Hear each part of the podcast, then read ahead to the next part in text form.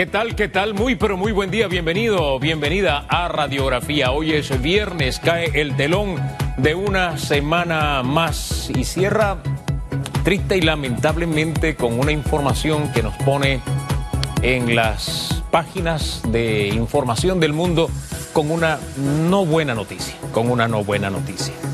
Ayer hubo una serie de protestas en los alrededores de la Asamblea Nacional devino en actuación de la policía. Yo no voy a describir las imágenes porque no es necesario. Las imágenes dicen cómo se manejó esta protesta. Aunque nuestra pregunta pide en su evaluación, ahí están las imágenes. Decir algo más respecto de las imágenes es llover sobre mojado. Ahí vemos cómo se actuó. Claro, no hubo fuerza letal, como dice un comunicado de la policía, lo cual no implica que no haya habido uso excesivo de la fuerza. O sea, no es que nos sirva de consuelo que no usaron fuerza letal. E, en eso hay que ser bien, pero bien detallado, porque al final la protesta es un derecho, un derecho ciudadano. Si, si eso deviene en vandalismo, en acciones contra la propiedad privada, eso es otra cosa. Pero más allá, estamos hablando de un cuerpo que está preparado para manejar de manera profesional cualquier tipo de manifestación. Y la evaluación que usted va a hacer hoy en la pregunta que tenemos en redes tiene que ver con eso, si se manejó de manera profesional, la forma en que actuó la policía contra estos jóvenes, pero principalmente quiero centrarme en el caso de mi colega Juan Cajar. Mi respetado colega. Yo respeto a todos los que fueron a protestar, pero voy a ese caso porque además del derecho a la protesta está el derecho a la información, el derecho al libre ejercicio del periodismo, está el derecho de prensa, una serie de libertades que se ven afectadas con una actuación que fue mal aclarada por la policía a través de un comunicado.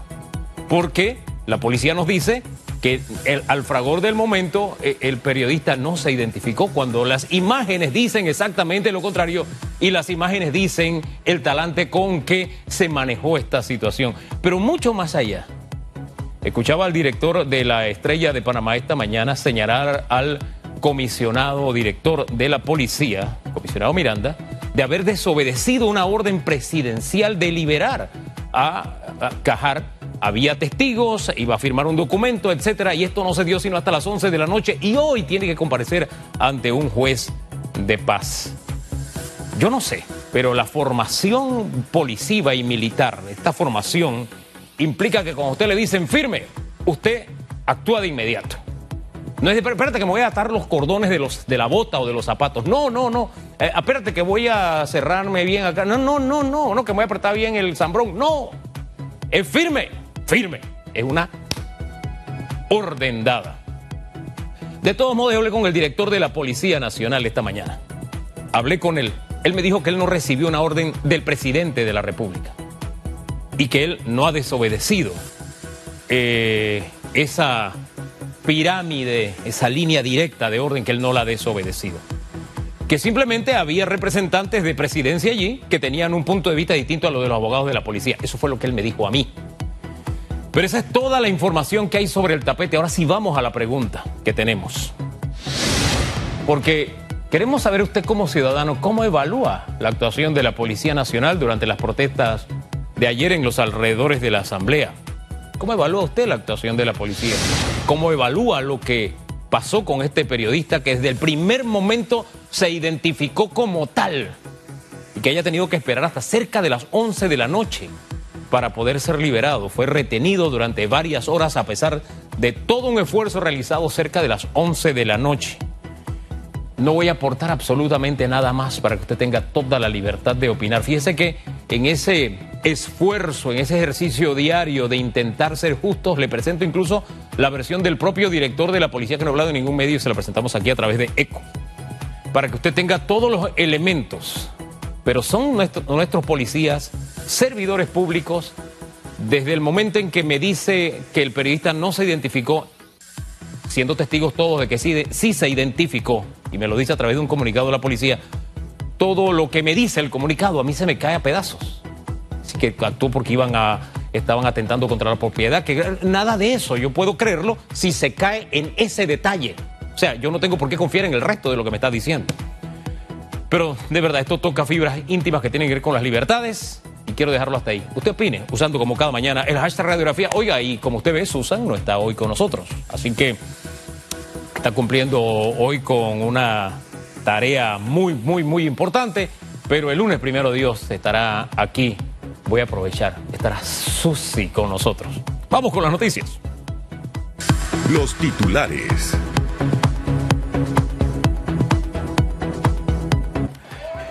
Este jueves se dieron protestas afuera del Palacio Legislativo. La Policía Nacional hizo uso de la fuerza para arrestar a algunos manifestantes que protestaron afuera de la Asamblea Nacional contra la corrupción. Durante las protestas se detuvo aproximadamente a seis personas, entre ellas un periodista, mientras realizaba cobertura. El comunicador fue liberado y citado hoy para una audiencia. 736. Asamblea Nacional culmina primera legislatura del segundo periodo de sesiones ordinarias con 62 leyes aprobadas en tercer debate y 80 proyectos de ley que quedaron pendientes por discutir la Asamblea Nacional. Cerró la primera legislatura del segundo periodo de sesiones ordinarias. Durante la última sesión, se aprobaron en tercer debate el proyecto de ley número 83 que regula las sociedades de emprendimiento de responsabilidad limitada, el proyecto de ley 395 que brinda alivio financiero a afiliados del sistema de ahorros y capitalización de pensiones de los servicios públicos, entre otros. Panamá busca atraer a dos compañías más para investigación de vacuna contra COVID-19. El Consorcio de Investigación de Vacunas de Panamá está buscando traer al país dos compañías adicionales a la alemana CureVac contra COVID-19 para investigación y ensayos clínicos. Víctor Sánchez Urrutia, secretario nacional encargado de Ciencias y Tecnología e Innovación, indicó que el consorcio que trabaja en conjunto con el gobierno y Senacid se encuentra en conversaciones con dos empresas. Se trata de la China Clover Biopharmaceuticals y la francesa Sanofi. 737, Minsa reforzará personal médico en el aeropuerto de Tocumen por días patrios. Con la llegada de los días patrios, el Ministerio de Salud reforzará el personal médico en el aeropuerto internacional de Tocumen, informó la viceministra de Salud, Ivette Berrío. Debido al aumento de la actividad aeroportuaria, las actividades de salud prevén reforzar el salud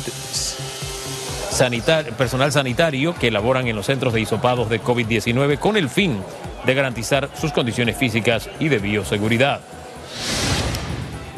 Metro de Panamá firma contrato con empresa que construirá línea 3. Este jueves el Metro de Panamá y el consorcio HPH firmaron el contrato para el diseño de construcción e instalación auxiliares de línea y estaciones del proyecto Línea 3 una vez firmado el contrato, el documento es enviado a la Contraloría General para su refrendo y posterior entrega de la orden de proceder. El contratista tiene 54 meses para construir la línea.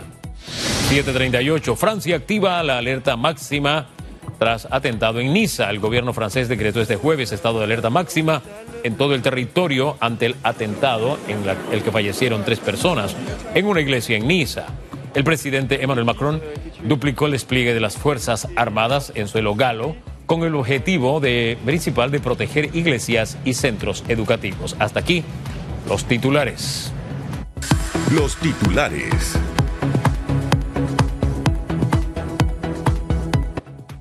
Bien, estamos de, de, regreso para presentarles a nuestro primer invitado esta mañana. Vamos a conversar con Carlos Rumbo. Él es director del Sistema Nacional de Protección Civil. Don Carlos, muy buen día, ¿cómo está? Buen día, Hugo. Y gracias también por la oportunidad que nos permite al Sistema Nacional de Protección Civil informar a la población de la labor eh, humana que realizamos diariamente en todo el país, en todo el territorio nacional. Oiga, don Carlos, le hago una sugerencia. Si usted está solo en la oficina, porque me parece que está en su oficina, le sugiero que se quite la mascarilla. Si está solo nada más para que se le escuche mejor, quedemos bien claros porque es importante orientar. Bien, este fin de semana se espera movilización hacia playas, el interior del país y demás.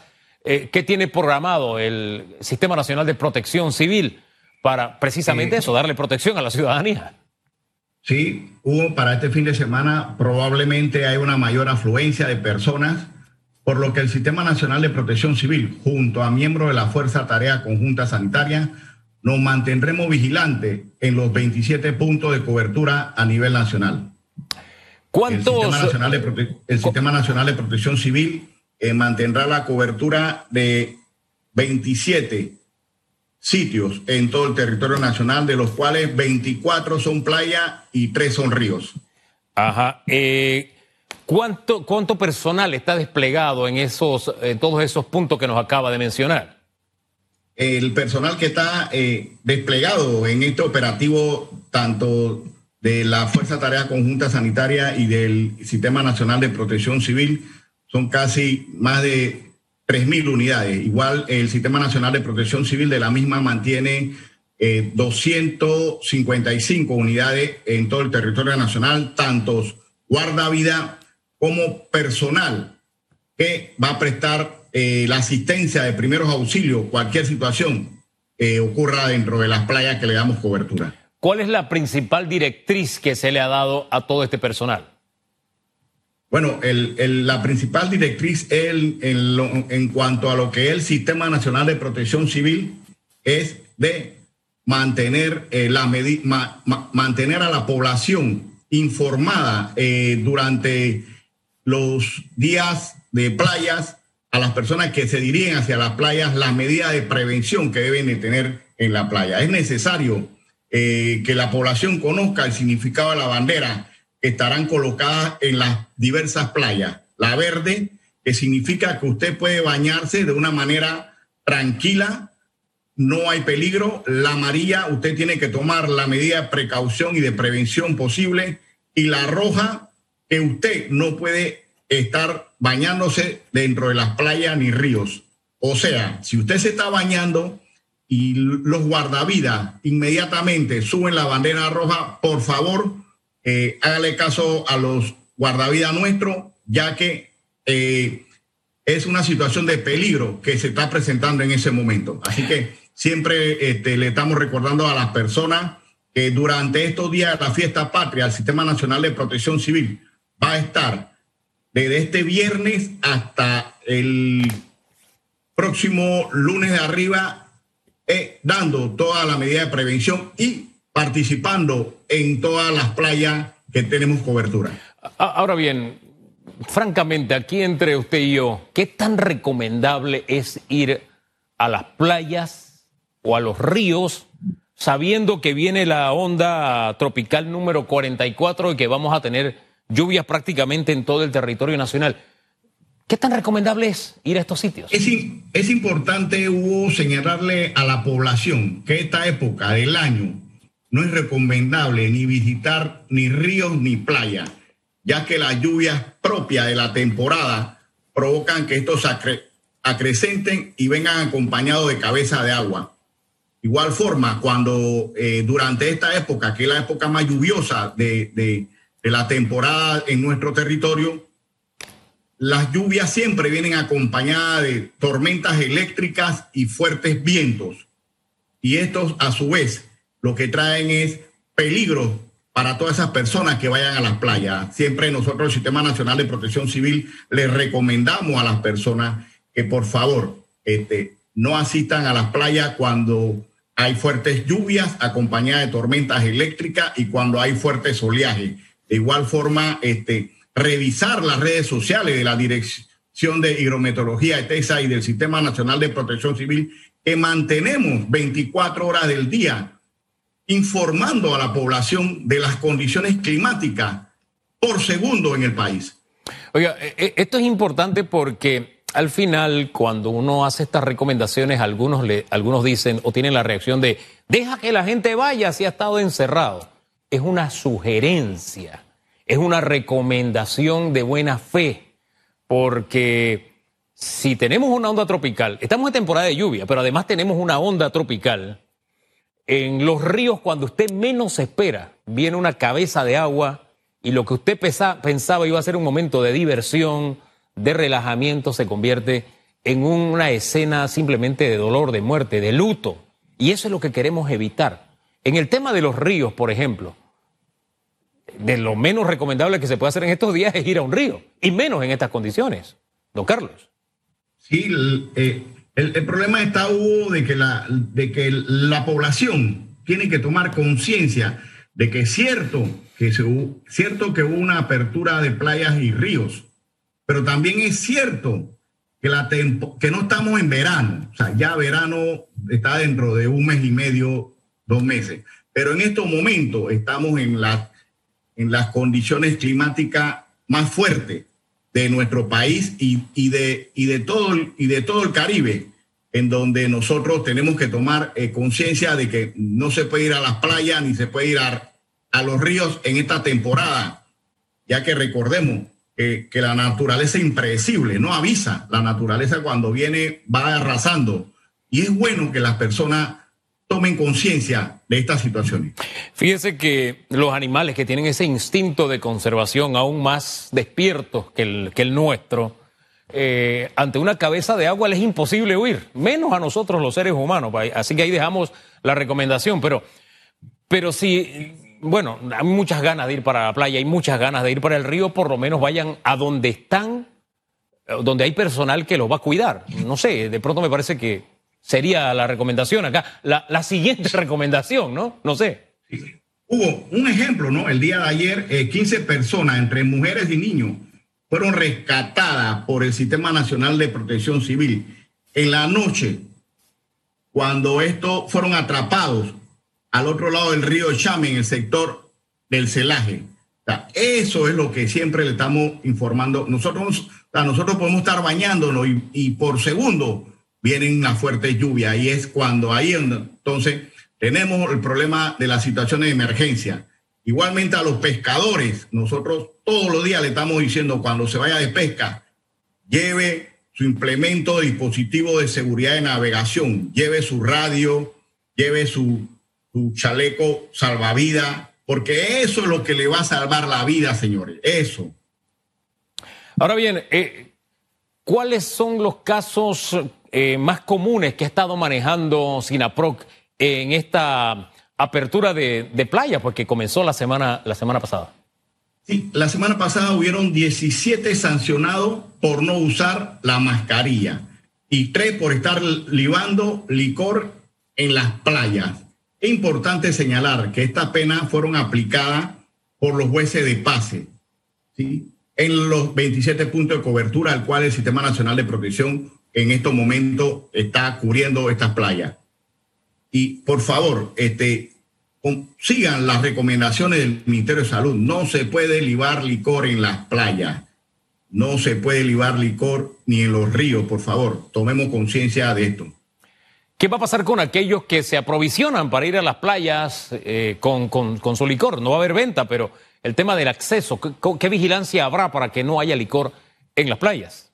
Sí, la, Fuerza de Tarea Conjunta Sanitaria, sanitaria hubo este, desde el día sábado, desde el día sábado pasado que iniciaron la reapertura de las playas. Nosotros ya este, los puntos de control eh, estamos verificando a las personas que van a las playas. De igual forma, este, las personas este, se le cuando entran con el cooler, se le revisa el cooler, de igual forma se le dicta la medida de prevención, no solamente de, de, riego, sino la medida de prevención sanitaria que deben de tomar dentro de lo que es la playa, mantener su burbuja familiar, eh, máximo siete personas, igualmente este, estar a dos, cuatro metros de, de, cada burbuja familiar, no tirar la mascarilla en, en, la playa, no tirar en la arena, o sea, tomar medidas de prevención de bioseguridad por el bien de su familia. Ahora, evidentemente hubo playas este fin de semana pasado donde no se guardó ni el distanciamiento, ni tampoco hubo el tema de control de, bebidas. La playa se convirtió en una gran burbuja social de confraternización entre todos allí, ¿no? Eh, ¿Qué medidas se van a tomar para que este fin de semana no vuelva a pasar? Bueno, Hugo, este, las personas que, que infringieron en lo que fueron las medidas de prevención de bioseguridad en las playas eh, fueron sancionadas algunas, las que pudieron ser detectadas. Eh, nosotros, como Fuerza Tarea Conjunta Sanitaria, le informamos a la población que por favor, señores, se aproxima un fin de semana largo, por lo que hacemos un llamado de prudencia a la práctica, todas esas medidas de prevención y de bioseguridad, pero sobre todo dejando a un lado las conductas temerarias que pongan en riesgo de su vida, en nuestras redes sociales estaremos reiterando el significado de la bandera, las condiciones climáticas, acorde al pronóstico que nos dice ETESA. Igualmente, la medida de seguridad y prevención del Ministerio de Salud. Hombre, gracias, don Carlos Rumbo, por todas esas indicaciones esta, esta mañana aquí en Radiografía. Que tenga buen día y le vamos a dar seguimiento a todo lo que esté pasando y la labor que realiza SINAPRO. Que tenga buen día. Muchas gracias, Hugo. Bien, Carlos Rumbo, él está al frente del Sistema Nacional de Protección Civil. Son las 7.50 minutos de la mañana y de verdad en este tema insistir. Le pongo un ejemplo. Abren los cines. En casa queremos ir al cine. Tuvimos una conversación en familia. Los que van, si vamos a ir, tienen que cumplir con ciertas normas. Hay que estar consciente. El que se tiene que cuidar es usted. Ahí está Sinapro, que está la policía para ayudar, lo que sé yo. Pero usted es el que tiene que asumir la batuta de proteger su vida. Y sinceramente se lo digo, este no es el mejor tiempo para ir a la playa. Ahora, está en libertad, está en libertad de ir. Si hace uso de esa libertad, por lo menos vaya donde está protegido, donde está protección civil eh, o donde hay policía para que alguien lo pueda auxiliar en un momento dado. Pero en fin, se lo dejamos hasta ahí porque ya Flor está con nosotros y con ustedes. Hola, Flor.